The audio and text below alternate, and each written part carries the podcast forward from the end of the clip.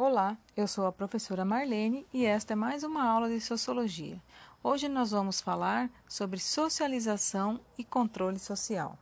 Para a sociologia, o processo de socialização se define como sendo a assimilação que um determinado indivíduo ou um grupo né, faz dos hábitos, das características comportamentais, das características culturais, enfim, no, no, no qual esse indivíduo está inserido. Então, a assimilação sociocomportamental e também a assimilação cultural se torna própria daquele indivíduo que aceitou né, esse tipo de grupo e esse tipo de, ati de atitudes que, que são desenvolvidas nesse contexto. Então, o processo de, so de assimilação e socialização ele não é fixo. Ele pode sofrer alterações ao longo da vida né, e também dos contextos é, de acordo com é, a condição de cada um, né? E assim, esse processo de socialização ele é feito durante toda a vida e só termina com a nossa morte. Então, a, a socialização dos seres sociais, das pessoas, se inicia ainda na infância, quando ainda bebês, né, os indivíduos são socializados e apresentados as primeiras regras sociais pelos pais, pela sua família.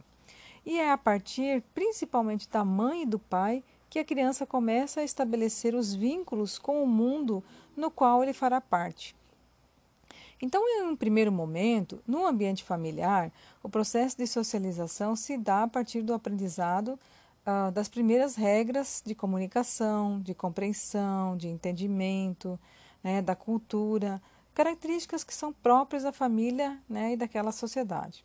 Em seguida, com o ingresso da criança no ambiente escolar, ela aprenderá códigos e regras né, que são mais aprimorados que os elementos culturais e as regras que devem ser aprendidas é, no, na vivência desse grupo escolar. Então, nós temos alguns autores que falam é, de modo mais contundente sobre esses assuntos, né? e nós vamos falar um pouquinho sobre um deles especialmente. Então, a análise do processo de socialização é, como uma fase central da formação humana, ela ganha assim uma importância científica com a obra História Social da Infância e da Família, que foi publicada em 1973 pelo historiador francês Philippe Ries. Então, é, ele estuda essa questão da construção social da família e da infância na modernidade. É, o autor ele aponta que a caracterização da infância como fase específica da vida na qual o indivíduo recebe atenção especial é uma ideia que surge apenas a partir do século XVIII. Então, desde os primeiros contatos com o grupo familiar, é, passando pela formação de, nas relações de amizade, nas relações amorosas ou mesmo as profissionais, os indivíduos eles são levados a estabelecer laços entre si. Então eles constroem uma identidade e também constroem a sua personalidade com base nesse processo que é ininterrupto, né? E também é sempre influenciados né, pelos diferentes elementos presentes na vida social. É, outro sociólogo que nós vamos ver rapidamente é Peter Berger. Então, para esse autor, a socialização ela constitui a, é, a interiorização pelos indivíduos da realidade vivida. Né? E essa realidade ela é subjetiva. Né? É um, em um desenvolvimento que integra os grupos sociais é, aos quais as pessoas fazem parte desde a infância. Então, isso ocorre por meio dos mecanismos de socialização é, pelos quais o mundo exterior molda o mundo interior dos indivíduos. E esses mecanismos, segundo Peter Berg, são a aprendizagem, a imitação e a identificação. Né? Então, são alguns é, estágios de, de, que são é, parametrizados nesse contexto, nesse processo, segundo Peter Berg. Nós temos outros autores que vão falar sobre a questão da socialização primária e secundária. Então, desse, dessa forma, esses mecanismos de socialização acontecem sobre essas duas perspectivas. Então, a socialização primária é, são os contatos caracterizados por alto grau de afetividade né, e constituem relações diretas né, e de forma, é, de, assim, de forma bastante próxima né, entre os integrantes. Então, é como se fosse as interações face a face. Então, é nessa fase que os indivíduos internalizam suas experiências e estabelecem, é, na maioria dos casos, né, relações sólidas e permanentes. E né, um exemplo bastante clássico dessa, é, desse tipo de socialização é aquela que ocorre na família. Ainda na questão da socialização primária, é, em um segundo momento, ela também é entendida como o papel da escola, né? uma vez que é, os professores né, e os outros colegas escolares eles também colaboram nessa questão da ampliação dos conhecimentos, das regras e dos valores, né, dos limites, enfim. E para é, também para que, na questão da, da efetiva convivência é, entre os seres, isso tudo deve ser apreendido.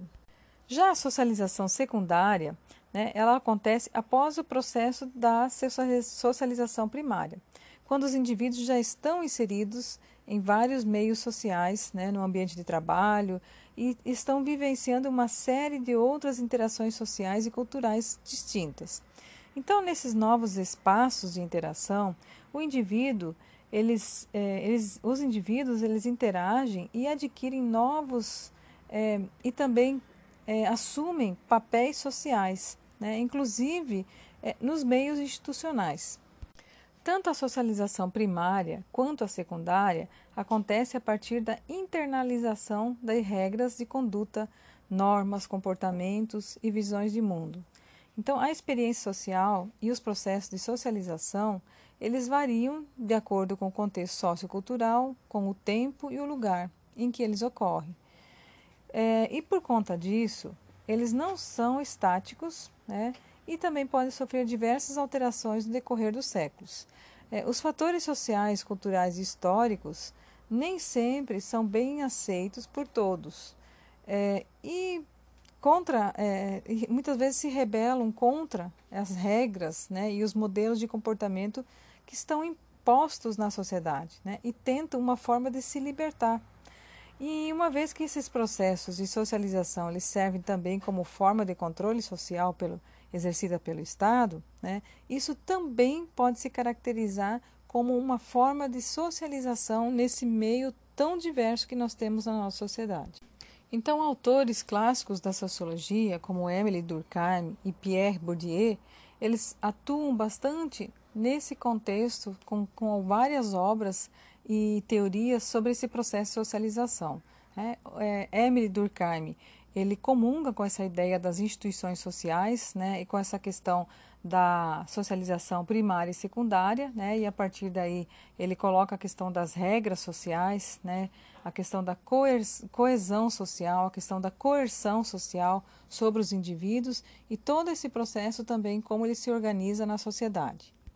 Já Pierre Bourdieu ele coloca que o processo de socialização, em grande parte, ele vem da questão cultural, que é dada a partir da assimilação dos valores e das regras que são as responsáveis por delimitar uh, os modos de comportamento, as ações eh, em que uma determinada sociedade se encontra. Então, é, de forma resumida, né, socialização é esse conjunto de hábitos culturais né, que permite a atuação do indivíduo nesse meio social. Então, ainda de acordo com Pierre Bourdieu, é, que ele desenvolveu o conceito habitus, é, definido como um sistema de disposições duráveis incorporadas ao indivíduo que fazem parte do processo de socialização. Então, para Bourdieu, o hábitos é fruto de condições sociais, de práticas e representações anteriores, né, e que foram incorporadas pelos grupos sociais, pelas pessoas, pelos indivíduos.